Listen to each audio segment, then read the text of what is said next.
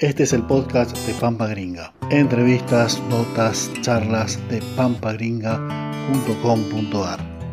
Eduardo García Maritano es director de la Comisión de Lechería de CRA, su productor de la provincia de Santa Fe en la zona de Venado Tuerto. Desde hace años brega por una institucionalización del mercado de la lechería que significa arraigo y mano de obra calificada.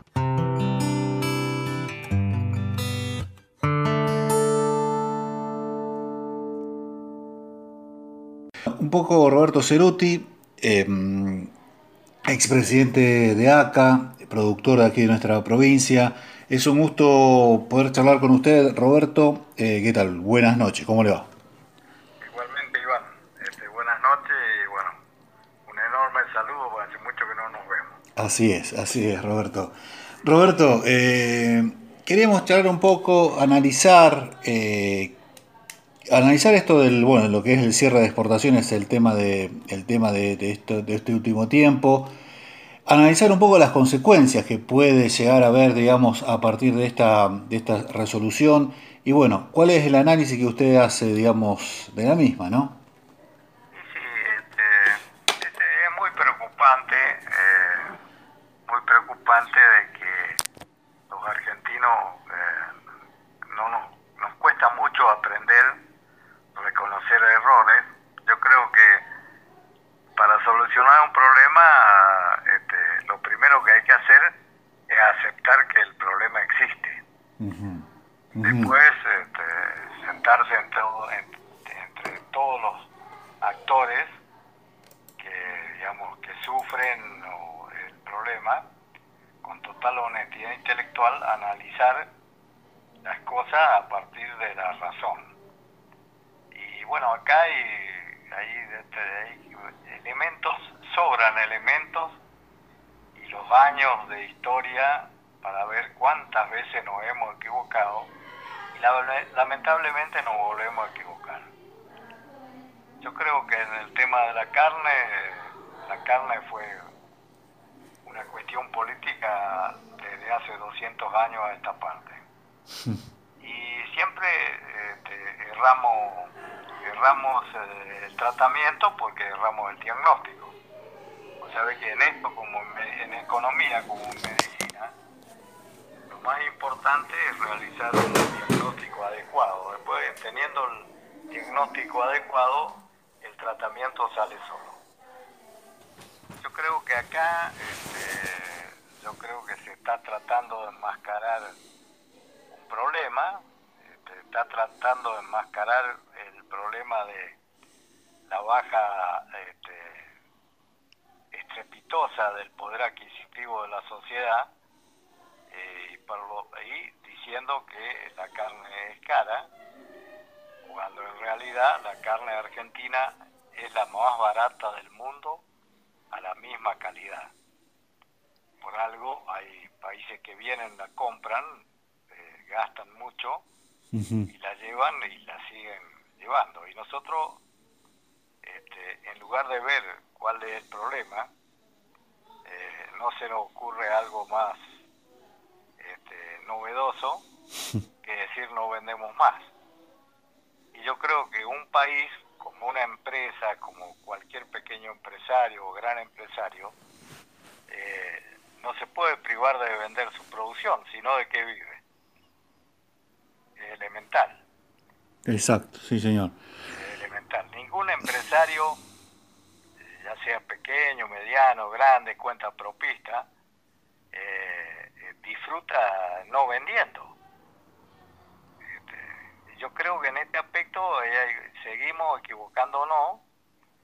El Estado, por un lado, que redobla su apuesta, y me preocupa también la última decisión tomada a nivel gremial de mis colegas productores, eh, digamos, que en a lo mejor yo comprendo la calentura, porque a mí me pasa lo mismo también, pero creo que no es solución redoblar la apuesta. Es decir, creo que lo que hay que tratar es de convocar a un diálogo maduro, serio, no que porque el Estado lo que está haciendo últimamente quiere dialogar, pero elige los interlocutores. Ellos son, claro, claro. Entonces, claro, elige lo que le digan lo que ellos quieran escuchar.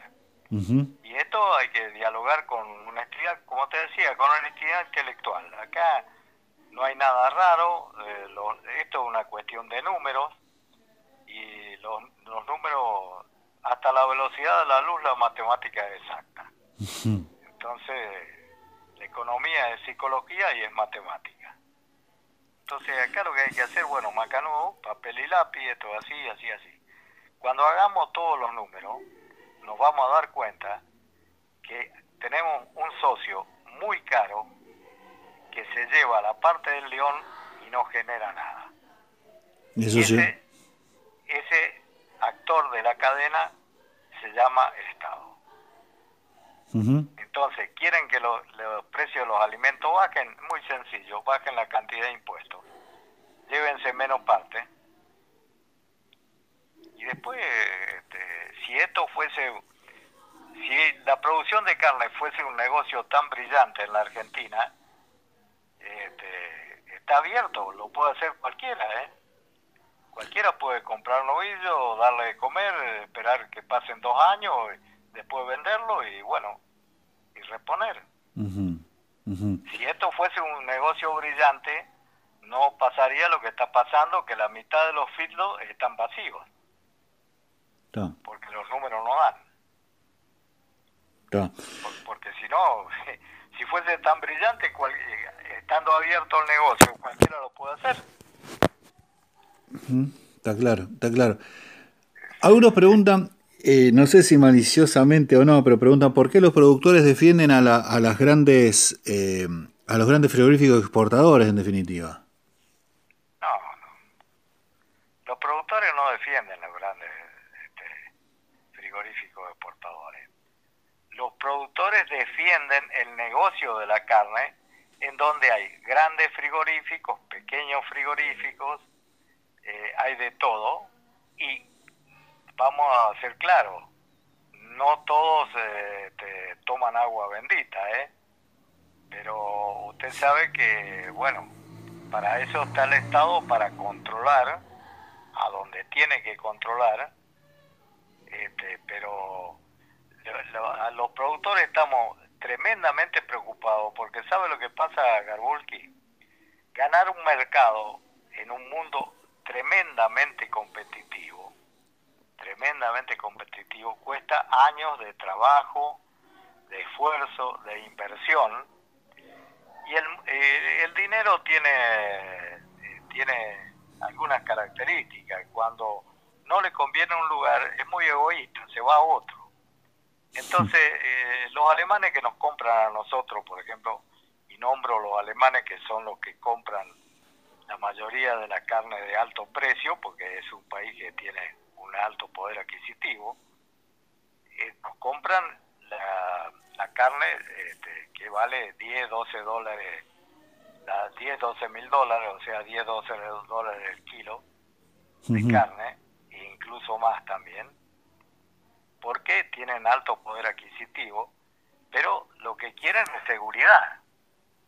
Este, porque mundo compra a donde le dan seguridad, busca precio y seguridad de abastecimiento. Y poner, eh, ganar esos mercados, usted sabe que todos los mercados que perdemos nosotros, hay otros que lo ganan. Por ejemplo, en el 2006, nosotros, este, con esta política suicida, perdimos un montón de mercados. ¿Quién los ganó? Nuestro vecino acá, Uruguay, Paraguay, están exportando, en determinado momento Uruguay exportaba más carne que nosotros. Estados Unidos nos compra a nosotros y vende. Y ellos son productores, sin embargo, para determinada eh, calidad de carne nos compran a nosotros. y a su vez exportan. Es decir, todo... Eh, es, eh, todo el negocio es un negocio que se mueve con márgenes este, razonables razonable, donde hay competencia, hay libertad, y eh, entonces de los mercados, porque hay que tener claro una cosa, nosotros, yo a veces me preocupa la falta de conocimiento de mucha gente, que dice, no, lo que pasa es que nosotros tenemos que ver, vender tal cosa, no, no, que nosotros vamos a vender lo que el mundo nos quiere comprar. Si usted necesita un par de zapatillas y le y va a un negocio y le ofertan un par de anteojos, ¿va a comprar los anteojos? Y no, la verdad que no. No, porque usted necesita un par de zapatillas. es así. Sí. Nosotros tenemos una determinada cantidad de, producción, esa producción este, tiene un, valor internacional, eh, el mundo no está poblado por angelitos, todo el mundo quiere ganar plata, pero eh, existiendo libertad de mercado, hay una nivelación automática. ¿Cómo juega? ¿Cuál es el papel de China? Que todo el mundo dice que China está compra, compra, que es el principal comprador en definitiva y que compra lo que acá no se consume, ¿no? ¿Sabe por qué? China, por ejemplo, lleva lo que nosotros acá conocemos como vaca manufactura, incluso vaca conserva. ¿Por qué razón? La, Argentina nunca comió esa, vaca. porque Pues nosotros nos podemos dar el lujo de comer carne de más calidad. Esta carne no es mala, pero es carne para industria. Va todo a carne molida se hace la hamburguesa, se hace en la industria del chacinado. Por ejemplo, Alemania nos compra a nosotros nos compra la carne de buena calidad, aparte de la cuota Hilton este, y algunas cuotas eh, que, mira, es, muy largo, es muy complejo el mercado de la carne, ¿no? Pero, pero también nos sabe llevar toros. ¿Por qué? Porque el toro, para, para la industria del chacinado, es una carne de muy buen rendimiento. Nada más que eh, no se puede no se puede comer un, un, bife de, toro, por ejemplo. Porque eso se come picado, en carne en hamburguesa, en todo lo demás. No, es, no es mala calidad, simplemente es otra calidad. Y los chinos nos llevan eso porque incluso ellos tienen tipos de cocción muy lenta, muy larga. Es decir, hay toda una cultura. Por ejemplo, este, eh, hay, a veces hasta cuestiones religiosas. Y, la vaca, porque hay, gente que no, tiene, no entiende alguna cosa. Cuando usted mata una vaca, bueno, tiene tantos eh, kilos de peseto, tantos kilos de, bife ancho, tantos kilos de bife angosto. No es que uno programa y dice, bueno, eh, no es como una fábrica, voy a hacer 10 bulones y 14 tuercas, no la, eh, la, vaca está compuesta de tal cosa. Uno cuando la carnea, entonces cuando cuanto más exportemos nosotros, más carne va a haber en el mercado interno. ¿Sabe por qué? Porque el mercado de afuera, de, el que lleva las cosas de calidad, no lleva cuarto delantero. Todos los, los, este, los cortes de alta calidad forman parte en su gran mayoría del cuarto trasero. El asado, el pecho, lo que a los argentinos nos gusta comer, gracias a Dios, nos gusta, bueno, bueno, es lo que queda en el mercado interno, porque es más difícil colocar en el mercado externo. Únicamente en el mercado externo, los que llevan mucho cuarto delantero son los israelitas. Ajá israelitas que por cuestiones religiosas no llevan el cuarto trasero, bueno, porque según ellos está contaminado con los genitales, en fin, son cuestiones religiosas. Religiosas, está, está, está, Entonces nos llevan cuarto delantero. Bien. lógicamente también tienen su, eh, digamos, eso tienen la carne que llaman la carne kosher, que este, para para sacrificar el animal tienen todo un proceso que va desde que sacrifican el animal, que lo tiene que hacer un rabino, sí. con determinado cuchillo, hay que procesarla de una determinada manera, tal es así que en la mayoría de los frigoríficos que exportan a Israel tienen dentro del propio frigorífico un grupo de rabinos que son los que, que, vienen a hacer el procedimiento. y bueno, usted se da cuenta que nosotros no podemos decir, no, yo te vendo te vendo la carne que se me ocurra a mí. No, ellos nos llevan la carne de acuerdo a lo que ellos quieren. Clarísimo. Entonces, eh, complejo, esto no es fácil, no se puede abordar en un ratito. Está, claro, está claro, está claro. Por eso, por eso yo le preguntaba eh, el tema de las, claro, las consecuencias implican, digamos, todo esto en definitiva. Y, la pérdida de mercado que después da mucho trabajo recomponer. Bien. Porque eh, es más fácil ganar un mercado que reconquistarlo. Claro, claro, claro, seguro, seguro que sí. Para colmo de males, no es la primera vez que los argentinos hacemos lo que hacemos. Porque acá hay que tener claro, este, algunas medidas las toma el Estado, pero en el Estado argentino vivimos todos los ciudadanos. Usted hablaba... sí. El Estado es, eh, es, un ente jurídico, pero sociedad argentina la que sufre las consecuencias. Exactamente, exactamente. Usted hablaba de, de, un error, digamos, no sé si error eh, o, cómo llamarlo, digamos, a lo que plantea, digamos, la, la, mesa de enlace de, bueno, redoblar la apuesta, de, de alargar un poco, digamos, las medidas de, fuerza. Eh... Claro, incluso, incluso está mal, está mal explicado. Yo no sé, viste, porque es lo que nos pasa a los hombres a veces cuando nos enojamos de un lado y del otro perdemos el, centro del, del, problema. Acá, ¿por qué? ¿Quién suspendió las ventas? ¿Los productores? La, ¿Las ventas de, al exterior? La, la... Al exterior y como, porque yo lo, por lo que le termino de explicar. Sí. Yo para, para vender costillas tengo que carnear una vaca, y la vaca no es toda costilla, lo demás lo tengo que exportar. Si no puedo exportar, no puedo, no puedo comprar una vaca que pesa 400 kilos, que son 400 kilos de costilla. No hay, no hay. Claro.